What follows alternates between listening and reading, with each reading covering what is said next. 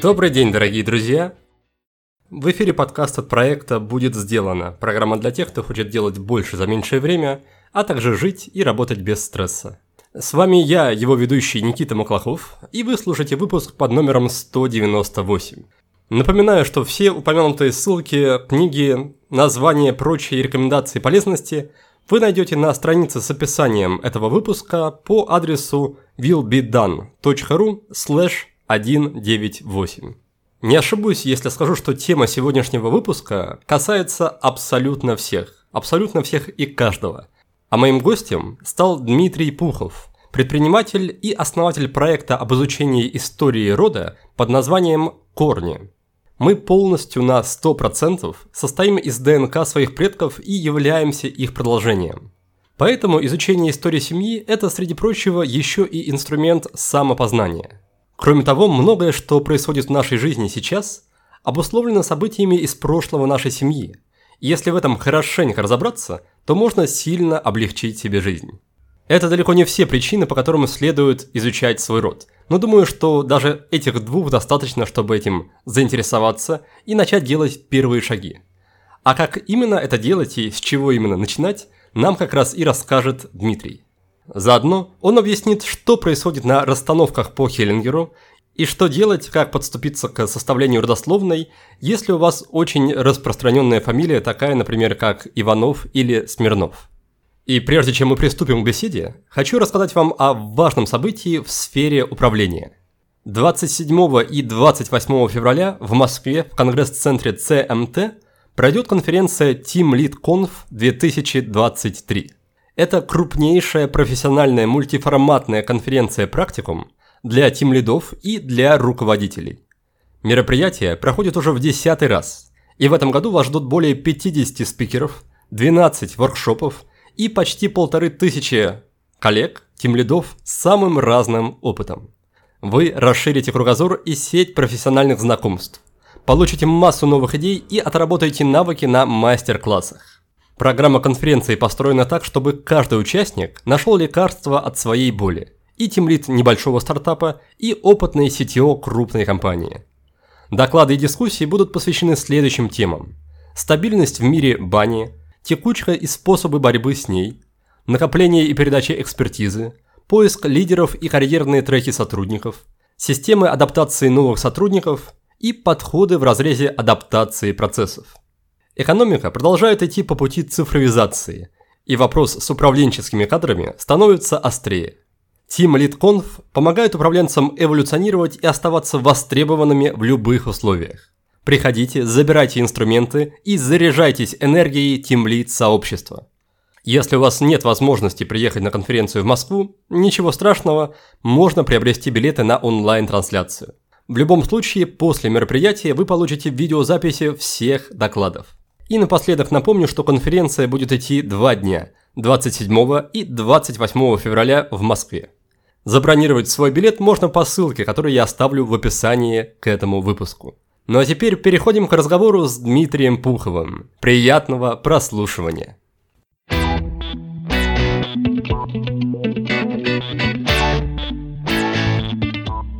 Добрый день, здравствуй, спасибо, что заглянул, заглянул в гости. Добрый день. Расскажи пару слов, где ты сейчас находишься, я вижу у тебя на фоне очень интересный интерьер какие-то необычные вещи, картины. А ты знаешь, я у себя в кабинете. А, мы когда с супругой строили дом, у меня весь дом современный, а, и мы договорились, что я не буду а, старые вещи расставлять по гостиной, спальне, для, для того, чтобы всем этот интерьер подошел. А в кабинете я как раз сосредоточил все старые вещи, которые у меня были, и сюда, естественно, еще докупил. А еще мне досталось в наследство от ее дедушки э, много предметов э, мебели и книги. В общем, у меня здесь такой уголок советского прошлого. здорово. Расскажи пару слов о том, что для тебя представляет особую ценность, эмоциональную или практическую из этих вещей. Ты знаешь, и у меня предметов, вот SKU в кабинете больше, чем во всем доме. Поэтому мы можем тут э, далеко уйти В, я сейчас как Регина Дубовицкая в программе «Аншлаг» начну доставать по очереди кассетки и рассказывать про каждую. Вот у меня есть, например, радиола тут стоит, э, точно такая же, как была у моей мамы в ее детстве. Она мне рассказывала какие-то свои там воспоминания. А я потом нашел на вид, прикупил. Думаю, вот, пускай стоит. Вот там в серванте стоит э, сервис бабушки моей супруги. Мы его иногда достаем, пьем из него чай. Случайных предметов здесь нет. Здесь каждый предмет что-то значит. Я вообще люблю э, с детства э, старые вещи. Ну, вообще через предметы э, иногда бывает проще э, выйти на контакт с каким-то временем или с образом какого-то человека. Как раз хотел отметить, что, похоже, наша, наша беседа сегодня будет посвящена какому-то прошлому и связи с прошлым, с прошлым. И любопытно, что у тебя для этой связи есть в том числе такие материальные э, символы, материальные отображения через какие-то значимые предметы. Сначала я просто аккумулировал все подряд, а потом я понял, что меня интересует э, для коллекционирования у меня есть только пара тем. Это предметы воспроизведения музыки и пластинки, вот, и советский космос. В основном я собираю или предметы, которые принадлежали кому-то из родственников, или такие же, как у них были, но, но уже утрачены со временем. Я вижу, например, на фотографии, да, или я помню из детства, что вот у, ба- у бабушки была такая ваза, или у там мамы были вот такие часы, и я подсобираю. А, потому что если ты видел это в детстве сам, с этим очень много эмоционально связано. Или еще, если ты это трогал сам. Еще, как правило, интересно, а, вещи во взрослом возрасте оказываются уменьшенными. То есть ты помнишь огромные часы, которые ты просто, ты по, по ним ездили твои машинки, вот, а потом ты берешь, думаешь, ну, обычная штука, там, нормального размера. Поэтому деревья в детстве, правда, были большие. Вот, я проверял. Я в этом плане, наверное, отношусь к другому лагерю, к лагерю тех, кто а, не любит много вещей, не любит вещи, которые уже не несут практической ценности, склоняюсь к такому минимализму, когда тебя окружает минимальный набор вещей, или, по крайней мере, какие-то наиболее практичные, наиболее хорошие, любимые. И на этот счет есть мнение, что вещи какие-то создают привязку, в том числе эмоциональную привязку, которую в какой-то момент есть смысл а, отпустить и, да, и прошлое оставить в прошлом. Как ты смотришь на это? Нет, как раз недавно задавали вопрос, а можно ли а, вешать на стены а, фотографии умерших родственников. Кто-то, глядя на них, у кого-то проступают слезы, у кого-то там какие-то неприятные эмоции поднимаются и так далее. Вот, у меня все, все фотографии всех моих предков висят вот здесь над рабочим столом. Вот, их там 12 рамочек, там некоторые коллективные, ну, в общем, короче, их там много-много человек, у меня исключительное ощущение, что они меня поддерживают. И не только те, кто прожил долгую жизнь, был для всех примером и потом в, в, в преклонном возрасте умер, но также те, кто, может быть, там погиб молодым или прожил жизнь не очень по социальным меркам а, значимую или правильную. Вот, и это и с предметами то же самое. У тебя что-то может ассоциироваться с каким-то периодом твоей жизни, куда бы ты не очень хотел возвращаться. Но, как говорят психологи, если у тебя этот опыт отрефлексирован, ты понял, для чего тебе был дан этот урок, как, с, чем, с какими выводами ты оттуда вышел, то тогда, по идее, ни один предмет, ни одна фотография тебя не будет отправлять в какое-то плохое прошлое. В любом случае, в настоящем они будут значить для тебя что-то позитивное. Ну, допустим, берешь какую-нибудь штуку, о, а вот эту штуку мы покупали с моей бывшей девушкой, и если бы ты продолжал по ней э, тосковать, например, то тогда э, какой-нибудь предмет вызывал бы у тебя негативные эмоции. А если бы ты отрефлексировал внутри весь этот прожитый опыт, думал, о, хорошее было время, спасибо ей за это, пойдем дальше. Вот, тогда там было бы внутри по этому поводу что-нибудь типа э, меланхоличного воспоминания, примерно как э, бабушкины блинчики в деревне. Все мы сами придаем вещам и фотографиям значение исключительно. Они, они, они без нас ничего не значат. Да, и, и в связи с этим следующий вопрос отсюда мне утекает. Зачем тогда заниматься именно вот этой темой, например, темой связи с предками, если как будто бы э, в этом нет именно объективного значения, есть только то значение которые мы сами этому придаем, это, этому напитываем, и с тем же успехом можно было бы наделить это такое значение, не знаю, талисманчику. Вот сказать, что талисманчик, он для меня ценный, я с ним прошел через многое, он мне дает опору и поддержку, он всегда со мной. В чем, в чем будет какая-то разница? Кстати, одно другого не отменяет. Потом, через много-много лет, когда ты умрешь, твои дочки будут держать этот талисманчик и говорит, вот, а наш папа рассказывал нам, э, и рассказывать твоим правнукам, э, что вот она, ваш прадед рассказывал на, нам, что с этим талисманчиком он прошел через многое, поэтому это для нашей семьи очень важный талисманчик. Я просто стараюсь э, искать именно такие штуки в прошлом, и в материальном, и не в материальном плане. Сейчас расскажу. Дело в том, что действительно много значения, значения мы придаем сами но факты, которые в прошлом происходили, они уже произошли. Понятно, что историю можно переписывать сколько угодно раз, семейную точно так же. Но все равно есть факты, с которыми достаточно сложно спорить. Какие, например? Родился, умер, прожил столько-то лет, родил столько-то детей, а, участвовал, не участвовал где-нибудь в войне, до революции принадлежала столько такая-то собственность. Ну, ты смотришь документ, думаешь, так, 1916 год, 8 коров, 6 свиней, 25 куриц, дом, там, 7 комнат. А после революции, допустим, смотришь, думаешь, так, сдано в колхоз, сдано в колхоз, отобрано одна корова. Ну, э, и это факты. Ты можешь наделить их э, разными э, смыслами, но вот эти факты ты точно можешь почерпнуть из документов. Знаешь, как, когда меня спрашивают, а, собственно, с чего начать путешествие к истокам рода, я говорю, начинайте всегда с того, что вы собираете факты. Потому что интерпретировать э, даже наши предки могли их по-разному для себя, по-разному передать об этом информацию вам, но самое главное это подтвердить большую часть из этого документально, чтобы потом выработать к этому свое какое-то понятное отношение. Уточни, пожалуйста, почему ты чувствуешь или считаешь, или знаешь, что документам каких-то там столетней давности, что им можно доверять, что их не, не переписывали под угоду каким-то там текущим режимом, под угоду текущим интересам, например, семьи? Примерно сейчас понятно, э, какие угоды были у каких режимов, и поэтому, если ты найдешь информацию, что кто-то из твоих э, предков был осужден за антисоветскую деятельность, то есть факт, что он осужден. И, скорее всего, он уехал куда-то в лагеря но не факт, что он этой антисоветской деятельностью занимался, даже скорее нет.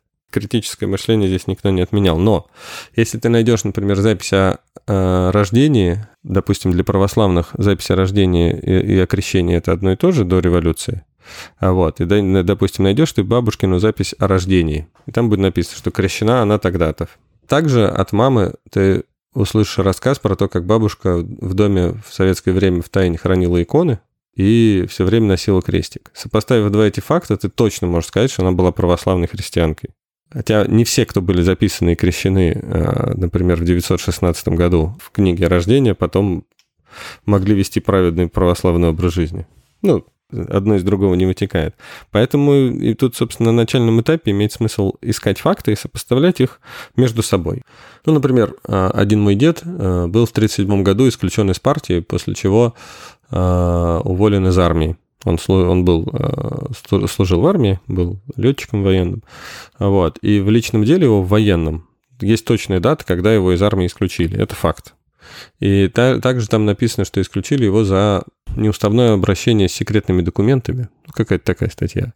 А родственники э, дальние мне рассказали, что он э, набил кому-то морду защищая честь э, бабушки, собственно, его супруги, кому-то там из сослуживцев. Этот сослуживец написал на него донос. Из чего я могу составить более полную картину что там на самом деле произошло. Поэтому у тебя был вопрос из двух частей. Вот вторая часть, она его немножко, мне кажется, важнее. Она была «Зачем, если они умерли, вот это ворошить?» Как поет один из э, проповедников современности э, Баста, я не знаю, будут ли вы лет через сто вспоминать его а, прорывное творчество, как мы сейчас вспоминаем русских классиков, но ведь когда меня не станет, я же правда буду петь голосами детей и внуков. Наши тела, они на 100% состоят из э, ДНК наших предков. То есть у нас э, нету ДНК папай, которую ты съел на завтрак. Она в тебе не остается. У тебя нету ДНК комара, который тебя укусил. У тебя даже ДНК жены нету, с которой ты живешь бок о бок много лет. У тебя есть только ДНК, мама и папа и всех, кто был перед ними. Ну и, естественно, там по-разному раскрываются разные мутации с ходом жизни в зависимости от внешних обстоятельств. Это важный момент. Но а, с точки зрения а, биологической, ты состоишь из предков на 100%. Поэтому а, для меня изучение прошлого а, семьи – это в первую очередь инструмент самопознания. Ну, то есть для того, чтобы актуально проживать настоящее и бодро смотреть в будущее, надо понимать, э, ну, иметь два, а, два ответа на два вопроса. Кто ты и куда идешь? Изучение прошлого, ну, по крайней мере, показывает тебе, откуда ты идешь. Из этого может быть хорошо заметно, куда. И уж точно есть ответ на вопрос, кто ты. Он просто, он просто неоднозначный, потому что там лет 150 э, ответ был однозначный. Я до Вологодских буду, гончарным делом занимаемся всей семьей, и вся деревня занимается. Семья и род для человека означали и место происхождения, и занятия, и все было тождественно друг другу. Сейчас, конечно, это не так. Вот, поэтому там большая составная картинка. И вот я, собственно, и призываю людей эту большую составную картинку по пазликам изучить, для того, чтобы понять. Меня еще смущает такой момент, как э, выборочность и, наверное, фильтры восприятия, потому что очевидно, что, что каждый человек хочет думать о себе хорошо, хочет думать о своих родителях и предках тоже хорошо. И мне кажется, что это волей-неволей будет приводить к тому, что те факты, которые этот человек находит в биографии своей и своих предков, он так или иначе будет пытаться хоть как-то, ну или перевернуть, или интерпретировать так, чтобы они говорили хорошо о предках. Не пытаюсь как-то обвинить или оспорить, ну просто в качестве примера, да, вот история с дедушкой, что он был уволен из армии, и потом выяснились там какие-то дополнительные моменты. Хочется сразу им верить, потому что если дедушка был уволен за то, что защищал бабушку, то там в наших глазах, в твоих глазах это сразу как будто делает его более, более хорошим, более правильным. Соответственно, нас тоже делает более хорошим, более правильным. Но в то же время, да, мне очевидно, что если среди моих э, далеких предков были сотни и тысячи людей, то там были люди всех мастей, всех э, наборов, не знаю, сословий, праведные люди, там и какие-то священники были, и убийцы, и насильники, просто потому что этого не могло не быть чисто с точки зрения статистики. А может быть даже и в одном лице. Вполне это не исключаю. Я тебе больше того скажу. Когда люди, не изучая, например, психологический или эмоциональный аспект э, жизни э, своих предков заказывают родословную больше для галочки, а не для э, рефлексии, то они, например, генеалогам говорят, так, вот этот зэк, этого вычеркиваем. Так, вот этот какой-то слишком ярый коммунист, а я, допустим, и там снес храм, а я сейчас э, православный бизнесмен. Вычеркиваем. Мне такие факты не нужны.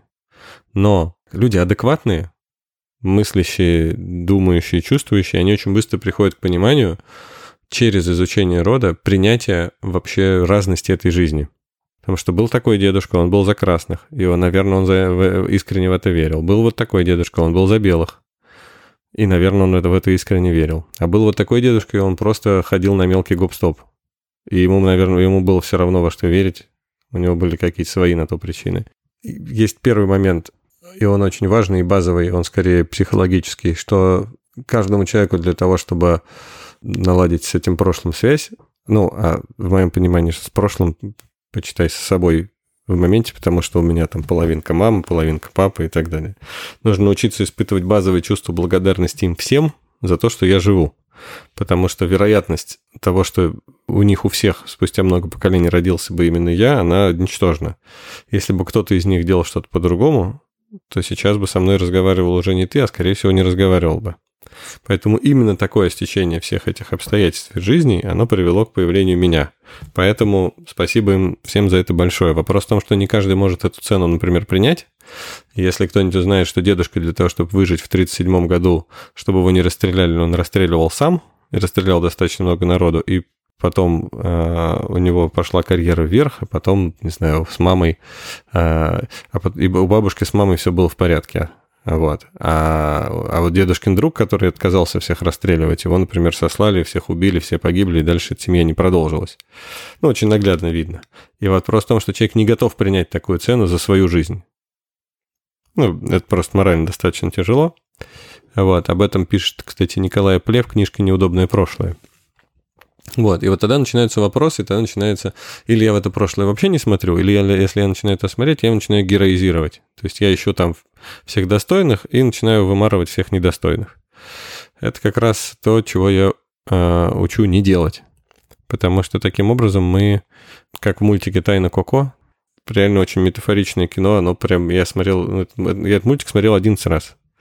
Каждый раз я там нахожу что-то новое, потому что туда столько заложено всего в сценарий. Вот, мне кажется, лучшие психологи и психотерапевты мира трудились. Ну вот, и там, и там как раз один из э, сюжетов, когда э, потомки э, одного из предков вычеркнули семейные истории за его поведение, за его поступки. А потом мальчик спустя 150 лет, его там праправнук, узнал, что на самом деле все было не так, и вернул его в семейную историю. И вот это, собственно, очень важная штука, потому что не факт, что то уголовное дело, которое вы найдете на вашего прадедушку, оно правильное, да, и вообще мы не знаем, что там было. Ну, так, по большому счету.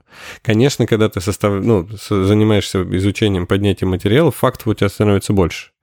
В общем, первое – это базовое чувство благодарности всем предкам просто за то, что я родился в какой-то момент. За то, что они эту жизнь передали, несмотря на все э, перипетии эволюции, мне.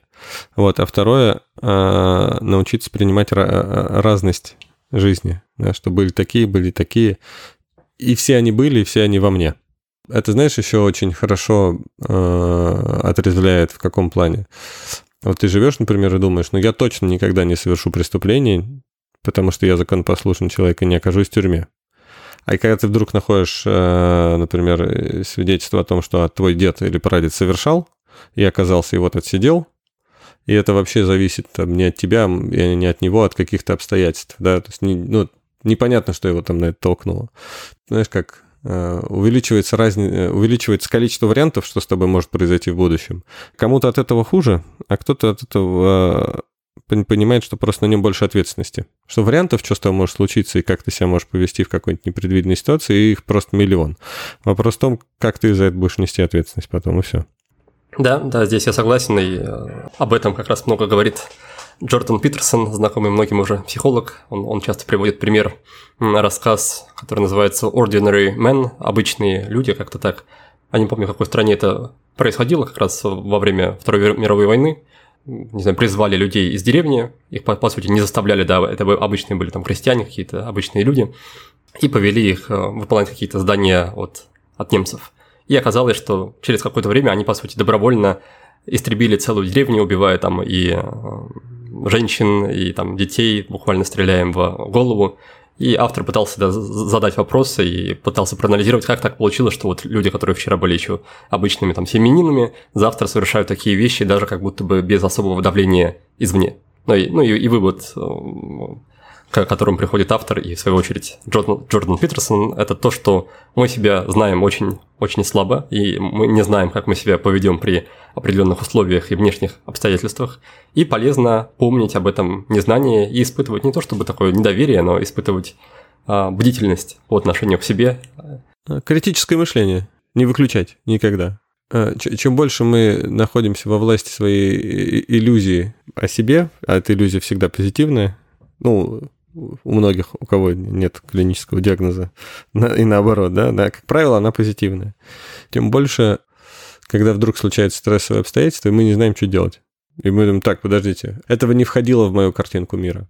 Один из э, плюсов, который дает изучение, ну, глубокое изучение истории, э, и, истории и психологии рода, да, это когда у тебя просто картинка расширяется, и ты понимаешь, что у тебя вариантов что может случиться с тобой и как надо будет, может быть, на это реагировать тебе, и гораздо больше, чем ты себе мог представить. У меня есть ощущение, что, что когда мы начинаем употреблять слова вроде род, психология и включение кого-то или исключение э, из или в историю рода, мы потихонечку входим в плоскость, а, например, там каких-то семейных расстановок по Хеллигеру и прочих вещей, которые находятся ну, не очень близко к, наверное, научно обоснованным и каким-то проверенным проверенным методом. А, расскажи про свое отношение. Десять лет назад расстановки по Хеллингеру официально зарегистрированный метод в России, и ему учат э, психологов, которые получают государственные дипломы государственных вузов. Да, да, понимаю. Но, но это не исключает того, что к этому методу большой скепсис в научном сообществе в плане его там доказуемости, эффективности и так далее. Вот, мне просто интересно, как ты сам относишься к этим тонким, тонким материям, да? В советском научном сообществе был большой скепсис к генетике. Ее называли продажной э, девкой империализма. Причем это было достаточно долго. Ну, то есть это не один год. А, а допустим, 15 э, лет э, продолжалась история в Штатах, по-моему, когда продавали зубную пасту с э, радием. И говорили, что это очень полезно для зубов. Не то чтобы я девальвирую науку, но я предприниматель. И если бы я пользовался только научно доказанным и обоснованным, и не критикуемым, вот что важно, да, то я бы, наверное, никуда не сдвинулся. Поэтому меня больше всего волнует, э, работает метод или не работает. И даже тот же метод семейных расстановок, во-первых, это зависит от, сильно от расстановщика. Потому что расстановщик может провести процесс так, что человек э, там, не знаю, распакует свой внутренний мир посмотрит на него под другим углом и примет какие-то решения да, для себя важные. Плохой расстановщик может провести э, это так, что люди, которые вместе в комнате с тобой будут показывать тебе, как происходит что-то из твоего подсознания, они будут тебе туда навешивать своих каких-то э, проекций, и расстановщик еще добавит сверху свою, и ты оттуда уйдешь в ужасе. Это точно так же, как и психолог хороший или плохой. Хороший психолог поможет тебе решить свою проблему, плохой поделится еще и с тобой и своей. Вот, поэтому, но меня в первую очередь волнует, работает или не работает. Я правильно слышу, что, что у тебя довольно большой личный опыт да, этой, этой практики в качестве вот этой фигуры и в качестве клиента, да? Ты знаешь, в качестве клиента я первый раз э, в семнадцатом году попал на расстановку, и мне тогда, конечно, было жутковато немножко. Дальше при мне прошло, наверное, больше 200 расстановочных работ, когда я лично видел и знал историю рода э, вот этих людей. Я не видел ни одного, кому бы это повредило из этих 200. Ну, то есть я видел несколько человек, у кого ничего не произошло. Люди также выходят и от психолога, и у них ничего не происходит. Люди, собственно, также от кардиолога периодически выходят, и ничего не происходит хорошего. Но я видел много кейсов, прям много десятков кейсов, когда человеку удается или увидеть, потому что расстановка — это как метафора, просто способ увидеть, или в моменте начать решать какой-то вопрос. Количество было такое э, этих, что тут уже на случайность и на везение писать не получится. Вот. И ладно еще, э, окей, когда, например, там человек жил с бабушкой и дедушкой э, долгие годы, а потом в расстановочной работе э, действительно у него возникает образ бабушки и дедушки и какой-то связи, и непрожитые утраты, например. Да, потому что расстановка это же метафора, которая помогает в том числе прожить какие-то вещи, которые ты не допрожил в детстве. Там, не знаю, бабушка с дедушкой умерли, трагически еще и в один день, там, я не знаю, дом сгорел у них, э, вот, и маленький ребеночек э, где-то закусил себе эту боль и пронес через, там, через всю жизнь до сегодняшнего дня. И тогда расстановка или гипноз может быть чуть ли не единственным способом туда вернуться и с ними попрощаться, отпустить их и больше не носить эту боль в своем сердце, например. И я такие вещи видел, и действительно там люди плачут, со стороны выглядит странно, но потом у человека жизнь меняется а, в лучшую сторону, и он там через неделю-две тебе пишет, и говорит, слушай, а как-то больше стало радостных моментов в моей жизни. Я, а я даже и не знал, что я все это время половина моего, а, я не знаю, мозга или половина моего сердца горюет по бабушке и дедушке, которых 20 лет уже как нет. Вопро- вопрос в том, что а почему бы и нет, если это рабочий метод? Давай тогда, я, я очень коротко для тех, кто ни разу не видел, не слышал об этом методе, я коротко расскажу, что там происходит, и, и ты меня заодно поправь, правильно ли я это описываю. Значит, человек приходит на сессию, там есть э, ведущий от этой практики, есть, условно, добровольцы, там их может быть, там, не знаю, 5-10, которые играют роль или будут играть роль каких-то близких, может быть, живых, может быть, умерших этого человека. Дальше клиент озвучивает свою ситуацию, свою проблему, с которой он хотел бы поработать, и а, клиент вместе с ведущим назначают добровольцам какие-то роли. И потом включается, не знаю, как это описать, какая-то магия, какое-то терапевтическое особое поле, и происходит что-то, по причине чего люди-добровольцы начинают себя вести или чувствовать себя по отношению к другим участникам процесса, так как чувствовали себя в, вот, в описываемой ситуации или в прорабатываемой ситуации их э, родственники. То есть, если мне, например, назначили роль какого-то прадедушки, я внезапно начинаю вести себя или чувствовать по отношению к другим участникам процесса примерно то же, что возможно в, этом, в этой ситуации чувствовал дедушка. И дальше происходят какие-то какие манипуляции в плане того, что фигуры переставляются, а, их взаимодействие друг по отношению к другу меняется, произносят какие-то слова, слова, там, может быть, обвинение, может быть, прощение, и все это, все это вместе в совокупности приносит в итоге, или должен, должно приносить терапевтический эффект. Вот примерно так я это вижу, и да, пожалуйста, поправь меня, если я а, где-то что-то напутал. Ну, давай так, надо понять, что я не расстановщик, я, это один из там многих методов, который просто я вижу, что он работает, вот я верю в то, что он работает, и я бы там рекомендовал людям, которые хотят какую-то ситуацию неразрешимую для себя, ну, посмотреть на нее по-другому, прибегнуть к этому методу, очень внимательно отнесясь при этом к выбору человека, который будет делать. Во-первых, грамотный расстановщик не будет расставлять ситуацию, он будет расставлять запрос. Приходит к расстановщику иногда, вот у меня там бабушка и дедушка, давайте поставим их, может, они мне что-то сказать хотят. Вот. Вот грамотный расстановщик никогда такого ересью заниматься не будет. Это не спиритический сеанс. У меня есть запрос, я не знаю, я хочу, у меня там какие-нибудь проблемы в отношениях, э, не знаю, с мамой, допустим. Ну, например.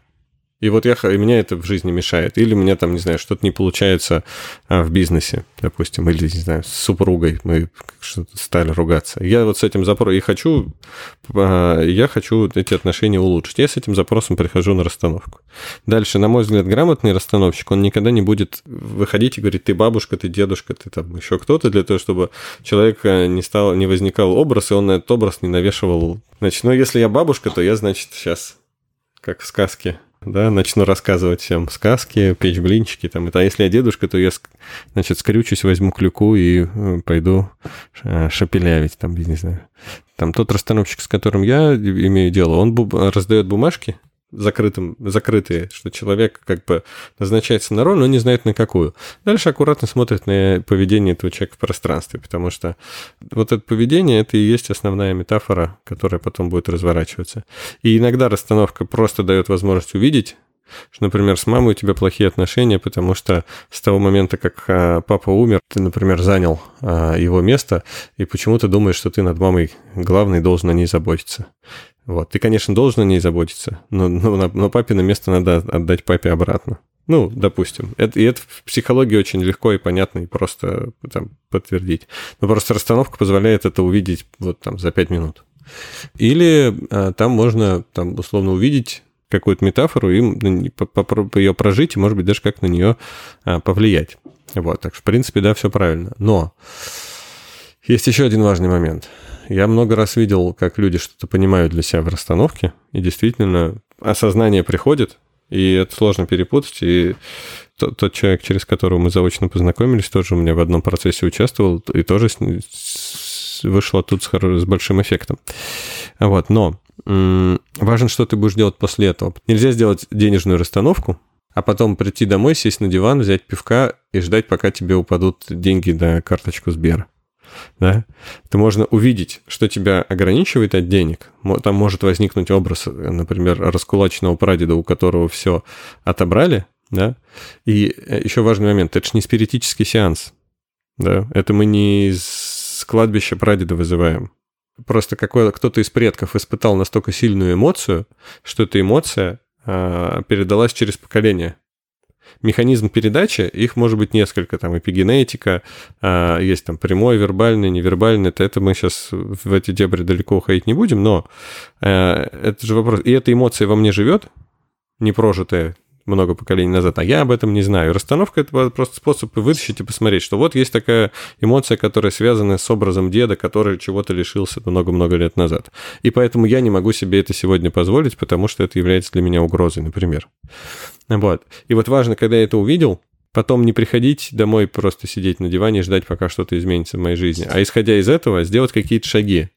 Ну, например, а узнать, а что же именно отобрали у деда. И у меня было куча случаев, кстати, вот что действительно, да, да, так, я скептически относился к расстановкам вначале, даже когда им пользовался, но что меня действительно заставило в них поверить, это когда человек не знает фактов семейной истории, в расстановке всплывают какие-то штуки, которые сложно с чем-то перепутать. И, допустим, расстановщик говорит, ну, здесь, скорее всего, деда вашего а, раскулачили. Он говорит, да нет, вроде нет. А потом он идет в архивы, лезет, и оказывается, что от него эту информацию скрыли, ну, потому что в советское время такое не принято было передавать семейные предания да, об этом. А он потом в архивах находит подтверждение этому. И вот многократное повторение вот этой ситуации действительно меня, меня человека, в общем, более-менее скептически настроенного к, к мистике, да, заставило уже поверить в, в, окончательно поверить в, в работоспособность этого метода. Ну и вот, и важно потом с этим предком наладить контакт, да, что вот есть мой действительно прадед, вот его фотография, вот я ее повешу, вот его образ. Это человек, который много чего пережил, ему досталось э, сложное время, э, для проживания своей судьбы. И он много чего лишился. Но он не я, у меня время другое, там, и так далее. Очень важно после этого что-то делать в жизни, во-первых, ну, понятно, что изменить, исходя из этого, изменить как свое отношение к происходящему, да, если это и был запрос, тем более. И очень важно что-то сделать по отношению к этому предку, например, э, получше поизучать его историю, вот, может быть, э, съездить в те края, где у него отобрали дом, погулять там по, по кладбищу, по, по деревенскому. Вот, ну, то есть как-то прожить эту ситуацию в реальной жизни тоже. Вот. Да, да, это очень интересно. Еще один вопрос, который хотел бы задать. Я сейчас имею некоторое отношение к психологии, и, наверное, то, то, во что я верю, это то, что во время внутренней работы мы всегда имеем дело с содержанием именно нашей психики. То есть, если даже нам что-то досталось от предков, то это все равно уже наша, и это часть нашей психики, а не, а не какого-то, не знаю, мифического поля.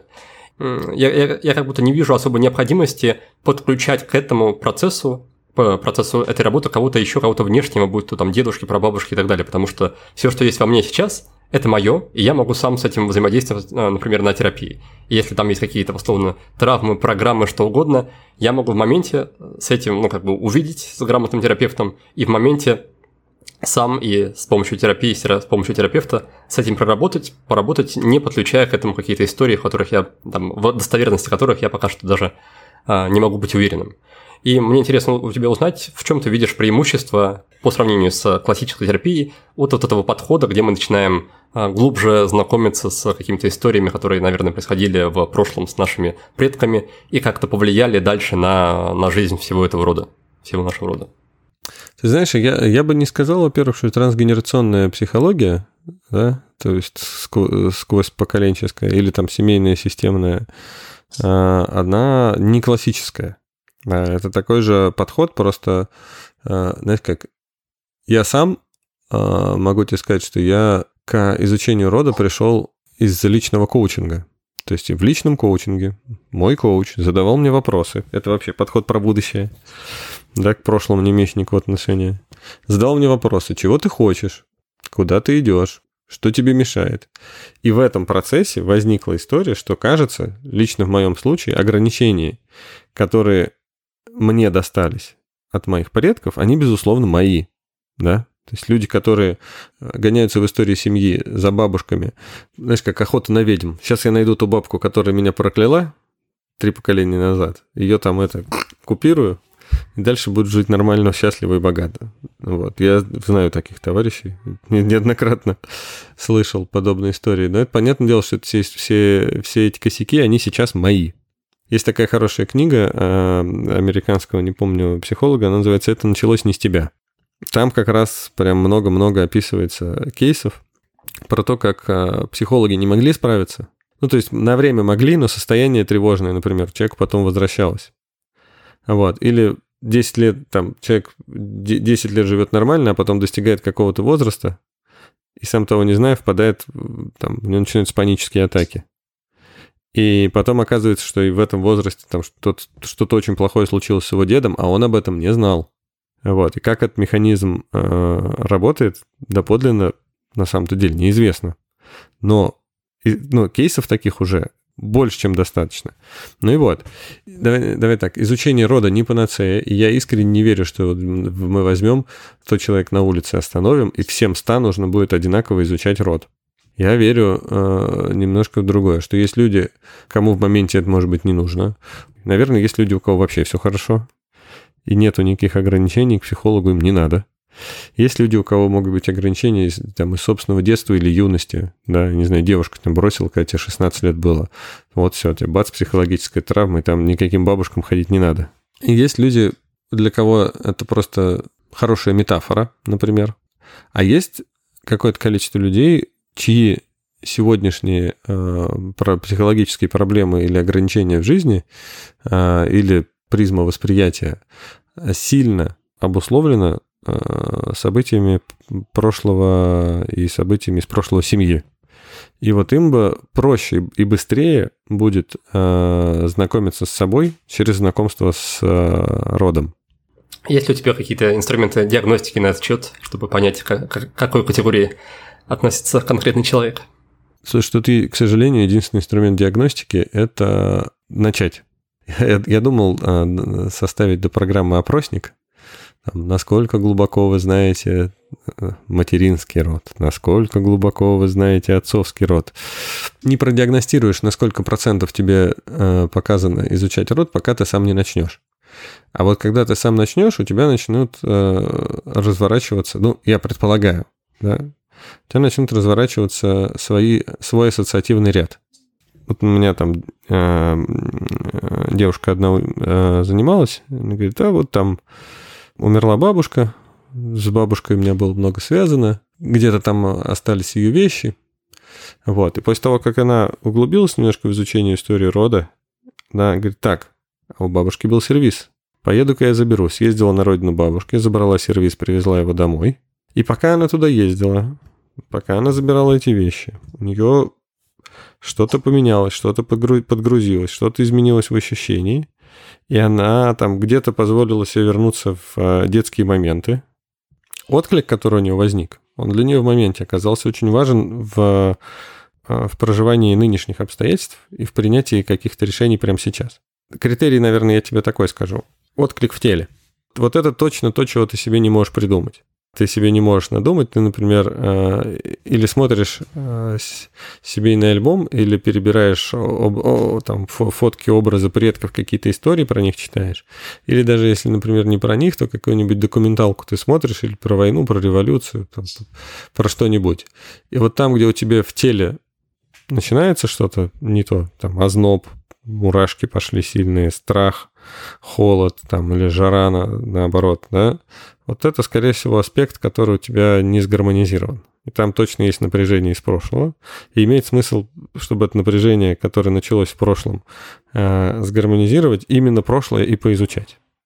Для меня, знаешь, звучит пока как такая еще одна область ответственности, которая внезапно появляется в твоей жизни. Там, из серии до этого ты должен был воспитывать детей, делать работу, как-то саморазвиваться, а тут бац, и оказывается, ты еще несешь ответственность за там, восстановление связи со всем родом, и нужно семь поколений изучить, все это как-то э, картографировать, переписать, структурировать, все, всех навестить, всех познакомить. И как будто у тебя внезапно появилась целая еще одна работа, неурочная какая-то. Ты знаешь, э, с одной стороны, да. Если смотреть на это с точки зрения тайм-менеджмента Глеба Архангельского, это может быть похоже на правду, твое утверждение. Но с другой стороны, есть такая работа, которая у тебя энергию стопудово забирает, а есть такая работа, которая тебе больше энергии дает. Изучение рода правильное, при хорошем, правильном к этому отношении, больше энергии дает. И именно поэтому люди этим и занимаются. То есть они же не идиоты, честно для того, чтобы там постоянно копаться в этом а, трагическом прошлом и в этой трагедии утопать. Поэтому, и ты прав действительно, что есть ответственность за воспитание детей, есть ответственность а, за, там, за семью, но это у тебя сейчас так. На, на наших э, широтах эта ответственность за почитание и поминание прошлых поколений, она просто в какой-то момент исчезла. Но, во-первых, она сто лет назад была. Знаешь, если бы не революция 17 года, тебе бы эм, достались поминальники из, из разных родов твоих предков. Там были бы списки имен, ты бы просто в каждую родительскую субботу ходил бы и ставил за них свечки. Вот. И это было бы для тебя так же нормально, как э, приехать к маме на ее день рождения в гости. Или поздравить ее, там, не знаю, или позвонить родственникам на Новый год ближайшим. Или как отвезти ребенка, там, не знаю, в школу. Но эта традиция прервалась, потому что у нас было там четыре волны разрушения этих семейных связей. И к 90-м годам мы оказались такие вполне себе оторванные от корней. Я даже честно тебе могу сказать, я до сих пор э, не могу тебе однозначно ответить. Это просто, знаешь как, эта власть делала какие-то свои э, дела и делишки по дороге, разрушая родственные связи, или разрушение родственных связей было одной из целей, как управлять массами. Вот. Потому что так не везде, даже в Средней Азии э, не так. Я вот был в Ташкенте год назад, и там не так. Там тот человек, который ведет себя по отношению к своему роду и к своим предкам, э, как большинство э, жителей России, ну, на него так посмотрят, как бы он как бы изгой. Да? Так же, как, например, в России посмотрели на человека, который отказался от своих детей та базовая точка, в которой мы начали. А вот мы родились там, не знаю, в 80-е, воспитывались в 90-е, и вот то, что мы видели вокруг, в нашем социокультурном слое, то, как принято относиться к истории рода и семьи, и мы это условно воспринимаем как базовую нормальность. И то, что я собрал в одном древе 1200 родственников и много времени этому уделяю, э, люди, которые этим, например, не занимаются, они говорят, Дима, ну ты, конечно, вообще молодец. А есть множество народов, для которых это была бы норма. Короче, 50 с лишним процентов исландцев активные пользователи сайта, э, на котором общее исландское генеалогическое древо находится. У них просто это как бы часть жизни. А, посмотри еще раз «Тайну Коко», и там видно, как для мексиканцев э, вот День мертвых, День почитания предков – это национальный праздник. Да? Поэтому здесь вопрос, лично для меня это вопрос формирования новой традиции и новой нормальности. Когда наши с тобой дети э, или внуки встретятся брать друг у друга э, интервью в подкасте, то для них понимание нормально будет по-другому. Во-первых, тут точно так же, как с детьми, это больше ответственности, которая дает больше э, энергии и больше ощущения правильности проживания собственной жизни. Типа, о, я все делаю правильно. Ну, вот это сложно с чем-то перепутать. И здесь рационально, я не знаю, рационально, наверное, это можно объяснить, но я не задавался такой целью. Вот, и второй момент – это ну, вопрос, а, а действительно, а как нормально? Мы не знаем. Сколько раз в год нормально ездить на могилу к предкам или сколько раз в десятилетие? Я не знаю. Каждый точно для себя решает. Кто-то из молодежи считает, например, традицию посещения кладбища вообще атовизмом до тех пор, пока в его жизни не случается что-то такое, чтобы он пришел, или кто-то из родителей не умирает, чтобы он потом не пришел на могилу, там, не знаю, к отцу или к матери, не расплакался там и, и, и, и не назначил для себя это место теперь важным.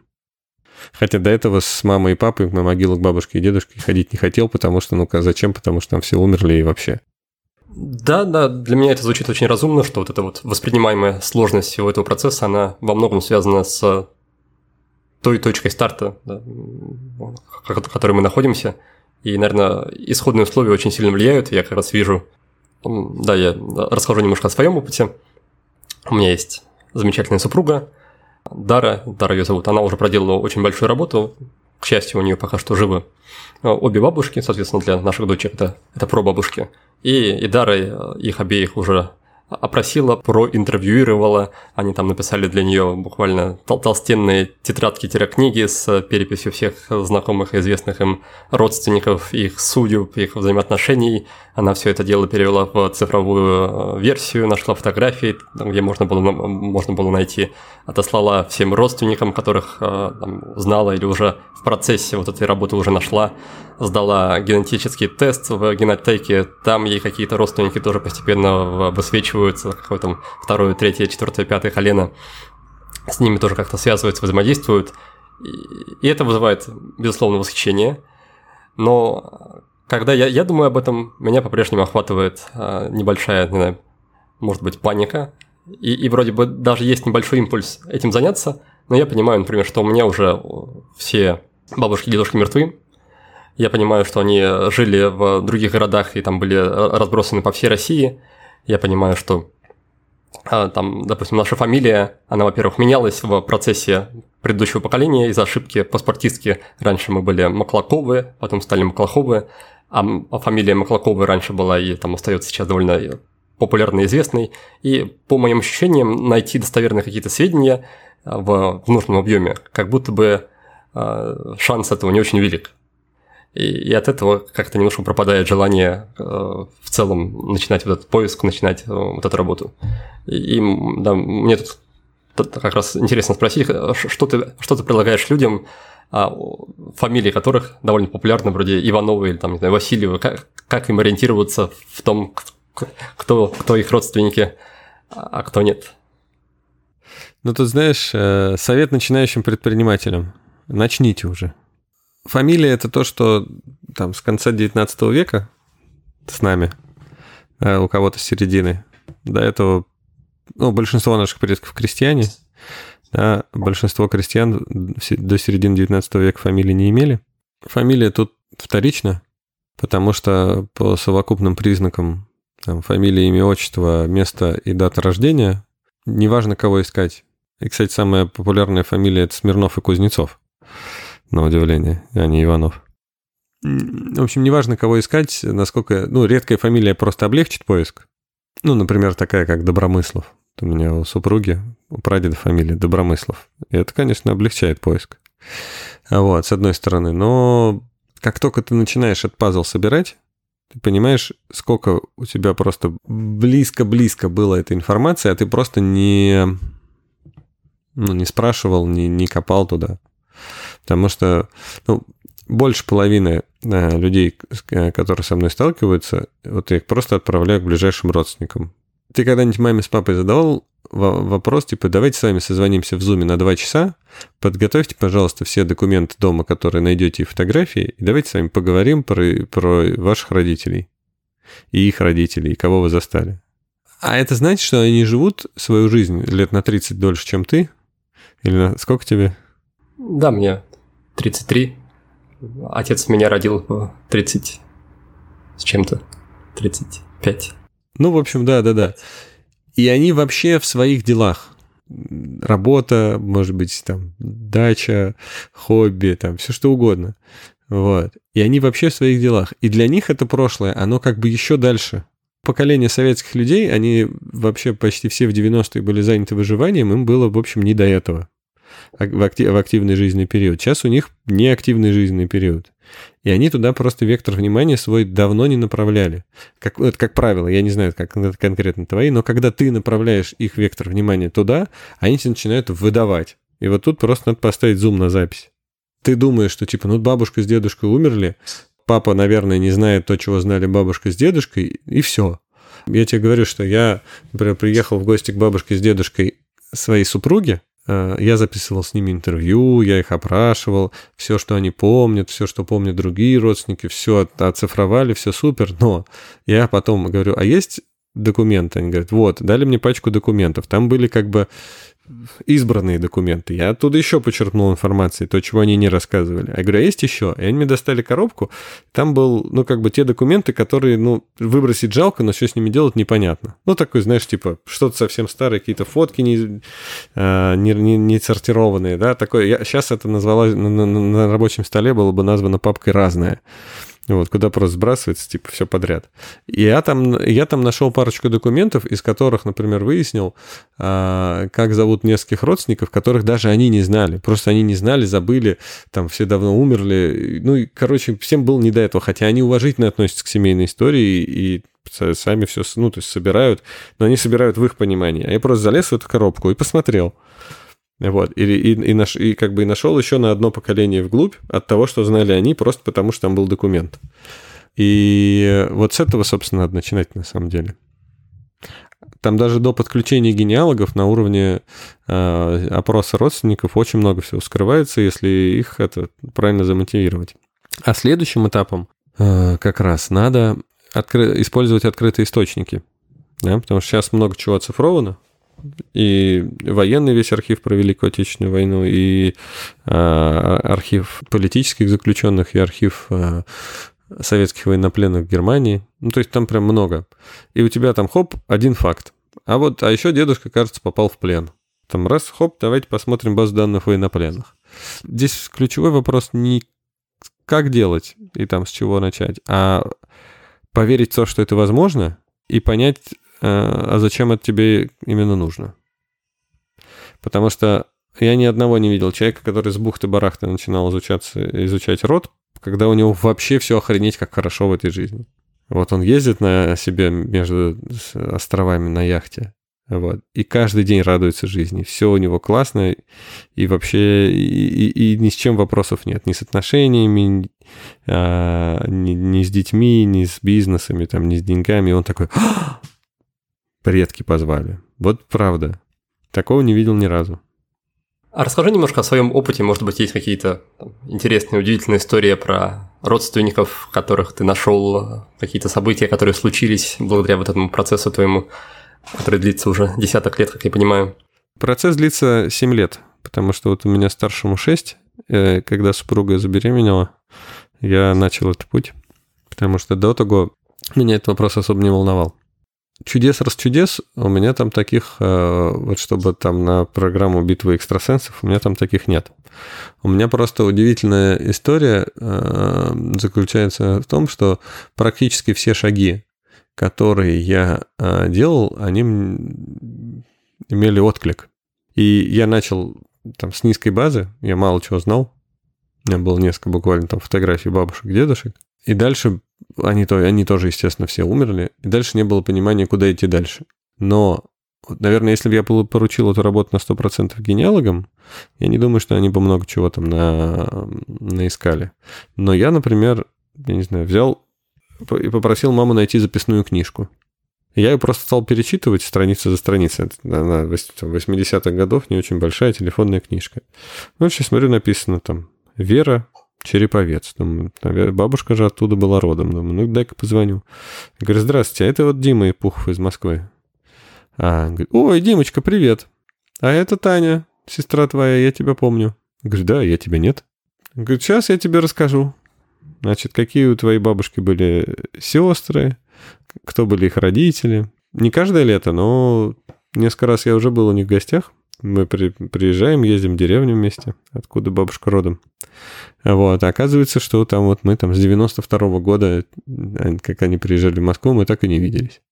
Вот, и я много нашел там а, у них информации. Дед у меня, например, э, у него большое личное дело было в военном архиве, потому что он был майор. Там э, было написано, что у его супруги, то есть у моей бабушки, э, я, я там в большом личном деле там несколько автобиографий. Там человек пишет автобиографию в 20-е, в 30-е, в 40-е, там, ну, раз там во сколько-то лет или при переходе на следующую должность. И там в первой автобиографии написано, что у супруги есть брат, а во второй автобиографии про него уже ничего не написано. Думаю, хм, интересно. А, дай-ка я погуглю. Я начал это, э, бабушкиного брата просто в Яндексе искать в поиске. Вместе с э, какими-то воинскими званиями или там писал летчик, потому что он тоже был летчик. И я наткнулся на э, объявление на форуме, которое пару лет назад написала моя четвероюродная сестра, вот, как выяснилось потом, что она вот ищет информацию про своего прадеда и не может найти, потому что он, его арестовали, репрессировали прямо в разгар войны. И тут мне стало понятно, почему дедушка перестал писать о нем в своем, ну, в своей автобиографии, потому что об этом э, нельзя было говорить. Но, в общем, оказалось, что семья раскололась э, как раз э, в этот момент, и вся, все родственники э, бабушкиного брата перестали общаться с бабушкой и со всеми родственниками, просто чтобы ее не подставлять. Ну, потому что его репрессировали и сослали куда-то. Самое интересное за то, что во время, когда он служил еще в Первую мировую войну, а потом в гражданскую, он убрался несколько лет и написал, что он был в царской армии рядовой, а он был царский офицер. И вот, собственно, только за это во, во время Великой Отечественной его прямо во время войны репрессировали. Я познакомил эту родственницу с другими своими родственниками. И, по сути, вот та семья, которая раскололась э, в 43 году, впервые ее потомки встретились потом пару лет назад, взяли два семейных альбома, и оказалось, что там 70, сколько, 80 лет лежали фотки в двух домах. Там не знали, кто такие эти, тут не знали, кто такие эти. Оказывается, что раньше это была одна большая семья, просто потом э, им было небезопасно общаться друг с другом. Вот. И вот таких историй у меня полно. И, ну, и у меня, и в моем там, ближайшем окружении, у тех людей, кому это помогал этим заняться. Это, конечно, на уровне изучения себя, да, самопознания, И на уровне там, энергии э, это достаточно ну, серьезный такой буст. Ты знаешь, это когда ты слушаешь чужие такие истории, они занудно трогательные. А когда ты это начинаешь делать сам, то это, короче, выглядит э, примерно как э, разгребание тяжелых камушков из горного ручья. И после чего он течет еще стремительнее. Ты уже, уже пару раз упомянул, что есть такая опция обратиться к генеалогам. Ну, тогда расскажи, расскажи, да, в чем они могут помочь, какие у них, может быть, есть ресурсы, которых, которыми обычный человек может не обладать. Конечно. Смотри, э, я скептически отношусь к перекладыванию на них ответственности. Ну, то есть, допустим, я сижу и думаю, так, надо заняться изучением рода, о, черт, это надо, значит, генеалогам там несколько сот тысяч рублей заплатить, не-не, потом. И вот в такой ситуации просто обратиться к родственникам, связаться с ними и, и, и записать на диктофон все, что они тебе говорят, было бы гораздо лучше, чем не обращаться к генеалогам и не делать ничего. И даже если ты уже к ним обратился, то все равно нужно иметь определенный уровень вовлечения. Мой хороший товарищ, э, генеалог э, Миша Шевелев, он периодически, э, у него шутка такая есть, он говорит, ну вообще в российской генеалогии с нами есть как это, обмануть таксиста. А, заплатил за такси и не поехал. То есть у него есть куча работ, которые уже оплачены, но потом не забраны. Ну, просто люди оплатили что-то там, что-то поделали, а потом долго не забирают. Или забирают, но не считают. Полгода несколько человек работали над составлением, а они даже не почитают, чтобы внести правки. Это значит, запрос не до конца созрел.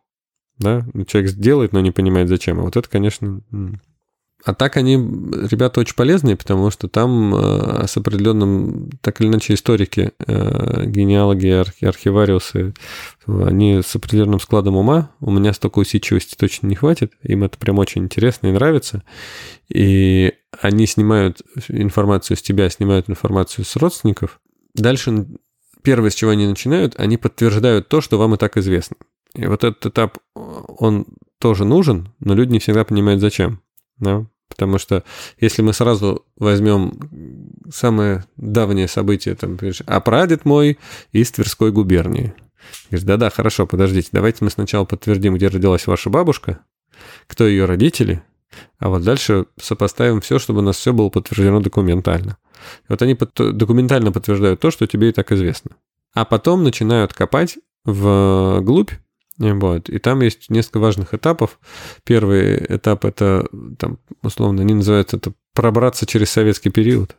Да, то есть они советские э, архивы поднимают, все партийные, военные, там, как, какие угодно. Вот. И потом надо найти ту деревню до революции, называется словом «приход», потому что э, браки и смерти и рождения регистрировались в церквях. И вот надо найти ту самую церковь до революции, ну, в которой все э, люди, которые к этому конкретному роду относятся, вот, которые они ходили.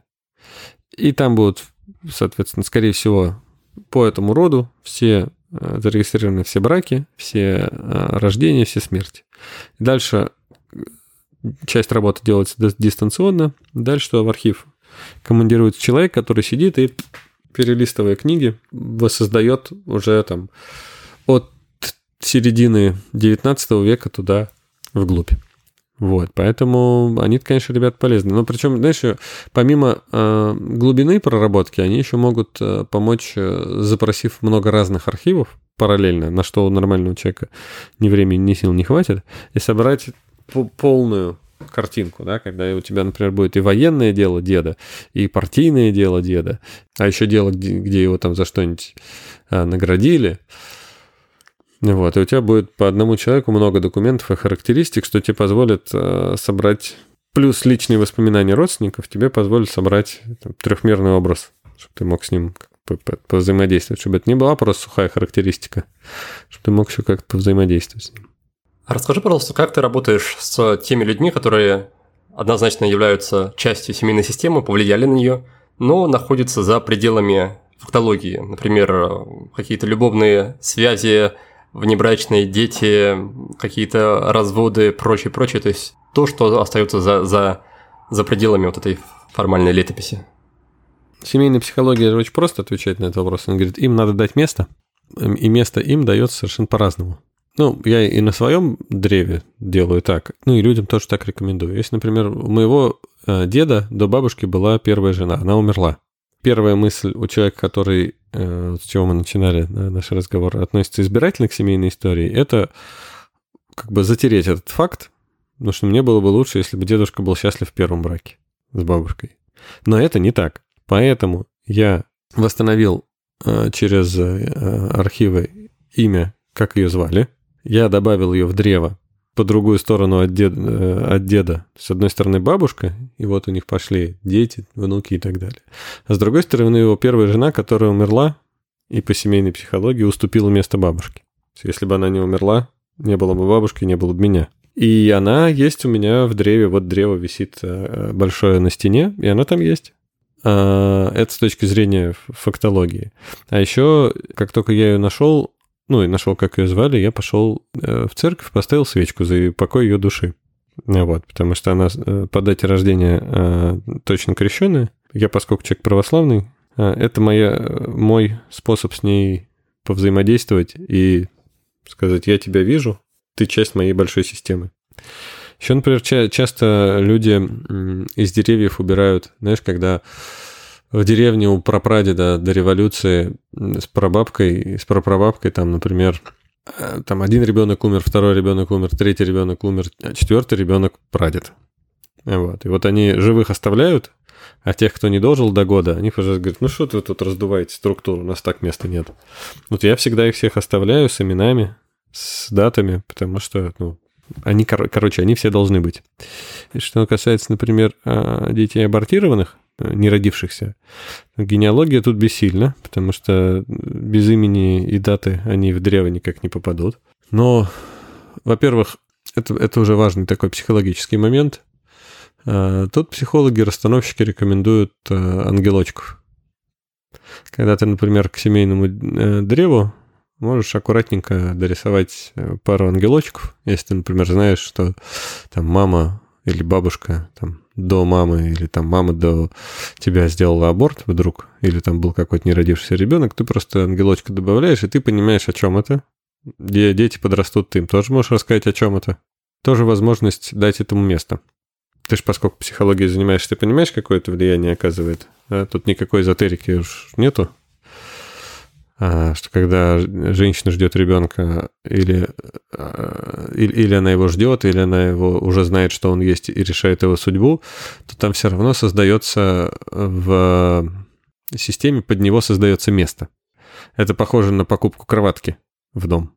Вот в доме возникает кроватка, а в сердце у мамы возникает место, да, может быть, даже имя для этого будущего ребенка. Если вдруг этот ребенок потом не рождается, то это место остается пустовать и может потом, как зияющая дыра, туда уходить очень много энергии. Процесс чисто психологический, поэтому вернуть его на место и дать ему понять, что ты его видишь, может этот вопрос серьезно решить. Тогда напоследок как раз поделись, пожалуйста, как все это повлияло на отношения с детьми, поменялось ли что-то в плане воспитания, может быть, какие-то семейные традиции, как-то вы выходные по-другому проводите, чаще ездите к родственникам, что, что изменилось? Смотри, с родственниками мы общаться, ну, с теми, кого я нахожу, понятно, что мы общаемся теперь. Вот. А с супругой со своей большой семьей она никогда не переставала общаться. У нее это, слава богу, всегда было в традиции, и мы так и ездим. Вот. Но я, вот чего я привнес, это совместные поездки на кладбище. Я всегда беру детей с очень малого возраста на кладбище. К бабушке и дедушке по маме я беру маму и детей. И мы прям тремя поколениями приезжаем, на могиле что-нибудь рассказывает, мама про них, про свое детство. Ну, то есть они очень любят свечки зажигать. И вообще им там весело. Ну, то есть для них там никакой скорби нет. Для них это не скорбное место, для них это место светлой памяти. Вот, эти, этим мы точно занимаемся. Потом я их научил, например, писать заупокойные записки. У меня старший вместе со своей э, двоюродной сестрой, у них теперь соревнование, кто больше на память родственников напишет заупокойную записку.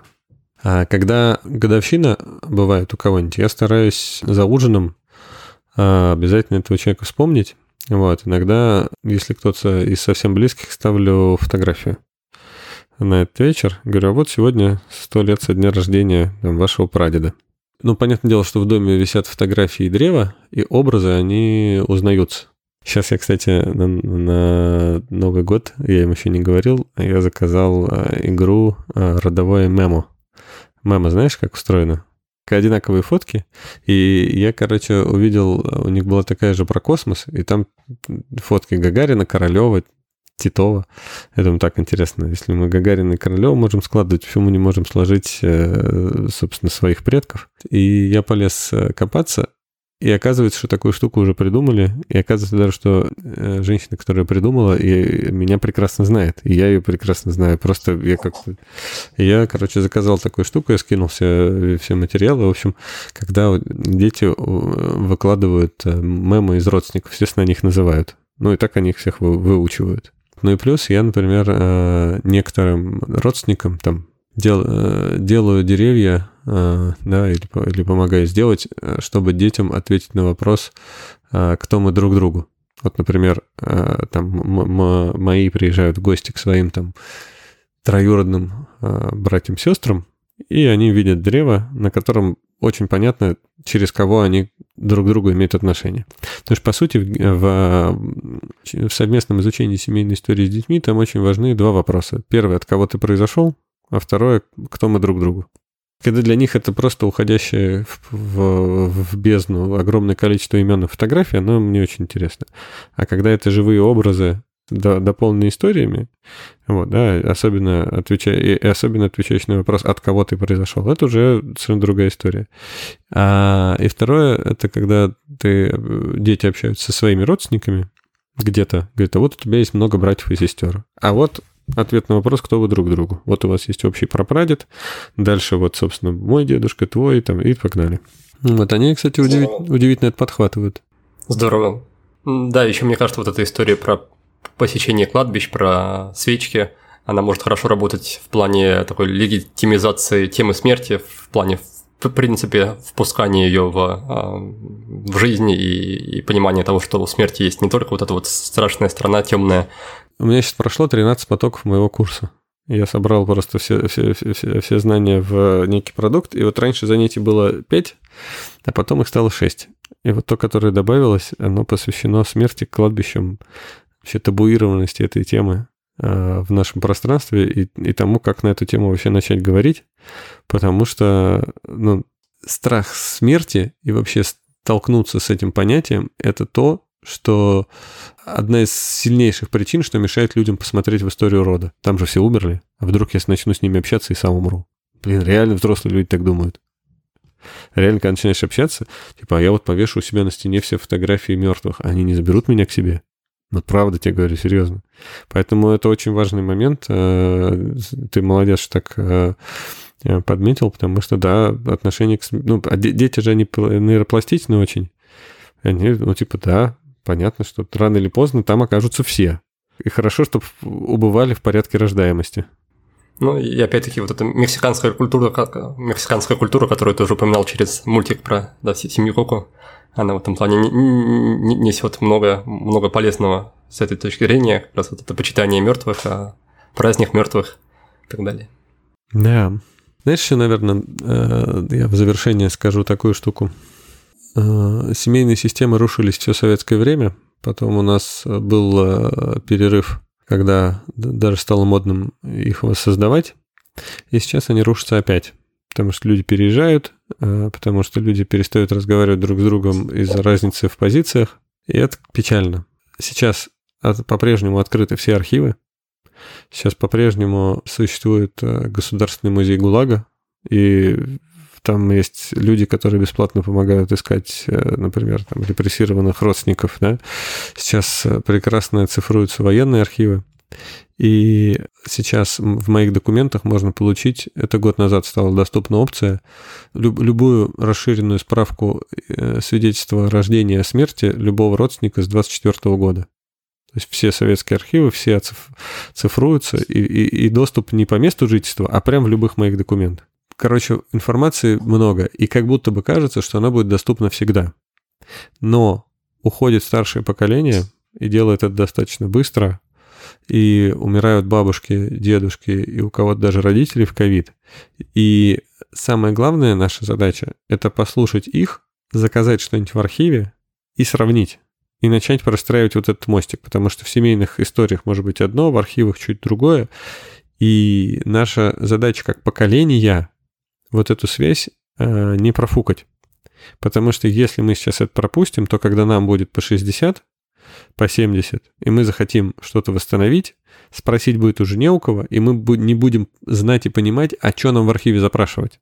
Но только сейчас э, там старшее поколение может вспомнить, что бабушку звали Глафира, и тогда мы можем пойти в архив и запросить, и там все про, и там про трех Глафир, например, получить э, архивную справку, бабушке показать, она скажет, о, вот это, потому что у нее сестра была Авдотья. Супер. И вот с этим пойти дальше и, и докопать до 1620 года. А если вот этот, этот шаг простой сейчас не сделать, то дальше э, там старшее поколение уйдет, и в этих архивах ты уже один не сориентируешься. Вот, поэтому лучше этот вопрос не откладывать. Да, это, это классное напутствие напоследок. И еще, если, если хочешь, э, поделись, пожалуйста, где тебя можно найти, может быть, в, интернете, в интернете, как, как соприкоснуться с тем, что ты делаешь. Поделись. У меня есть телеграм-канал э, Корни, там я э, делюсь разными советами и событиями на тему изучения рода. А еще у меня есть подкаст, э, видео в Ютубе, и вот сейчас мы аудио хотим тоже залить на все платформы. А, тоже называется «Корни», и там я приглашаю разных людей, психологов, расстановщиков, предпринимателей, специалист, как специалистов по изучению рода, так и людей, которые в изучении рода что-то нашли для себя. И опрашиваю, что, что это для них. Отлично. Да, Дмитрий, тогда спасибо тебе большое за эту беседу, и до новых встреч. Да, всего доброго. Друзья, вы прослушали выпуск об изучении истории рода, и в оставшиеся пару минут я напомню ключевые мысли – которыми с нами поделился Дмитрий Пухов. Мой гость считает, что изучение истории семьи – это инструмент самопознания. Такой инструмент, который помогает понять, кто мы и откуда пришли. А зная это, проще понять, куда мы идем. Ответы на эти вопросы нужны по многим причинам. Во-первых, чтобы наладить связь с собой, правильно проживать настоящее и бодро, смело смотреть в будущее – Изучение рода дает энергию и ощущение правильности проживания своей жизни. По крайней мере, так утверждает мой гость. Во-вторых, чтобы осознать и пересмотреть отношение к проблемам и ситуациям, которые кажутся неразрешимыми. Дмитрий убежден, что наша призма восприятия, а также сегодняшние психологические ограничения сильно обусловлены событиями из прошлого нашей семьи. И в-третьих, изучая биографии предков – мы приходим к принятию того факта, что жизнь весьма разнообразна. Прошлое показывает, что мы не застрахованы от различных сценариев. И неизвестно, как мы будем реагировать на неожиданные обстоятельства. Путешествие к истокам рода стоит начать со сбора и сопоставления фактов о своих предках. Интерпретировать их можно по-разному, но с самими фактами и документальными подтверждениями не поспоришь. В сборе документов могут помочь специалисты, их называют генеалоги. Однако Дмитрий рекомендует начать с простого шага – пообщаться с родителями и ближайшими родственниками и узнать, что они помнят о членах семьи. В качестве следующего шага можно изучить открытые источники и архивы. Мой гость подчеркнул, что само по себе изучение прошлого не даст практического эффекта, если не предпринять действия, исходя из этих новых знаний. Желательно наладить контакт с предком в материальном мире. Например, съездить в те места, где он жил, или же сохранить дома вещь, которая связывала бы вас с этим человеком. Другими словами, нужно дать место в своей жизни тем людям, благодаря которым вы появились на свет. Ну что ж, я надеюсь, что этот выпуск натолкнул вас на размышления о своей семье и, может быть, даже вдохновил вас узнать о ней чуть больше. И даже если у вас просто появилось желание сейчас позвонить кому-то из родных, кому-то из близких, прекрасно, сделайте это. На этом на сегодня все. Спасибо большое, что остаетесь с нами. Буду рад, если вы поделитесь со мной, может быть, в личных сообщениях в Телеграме, впечатлениями или комментариями к этому выпуску. Успехов и до новых встреч!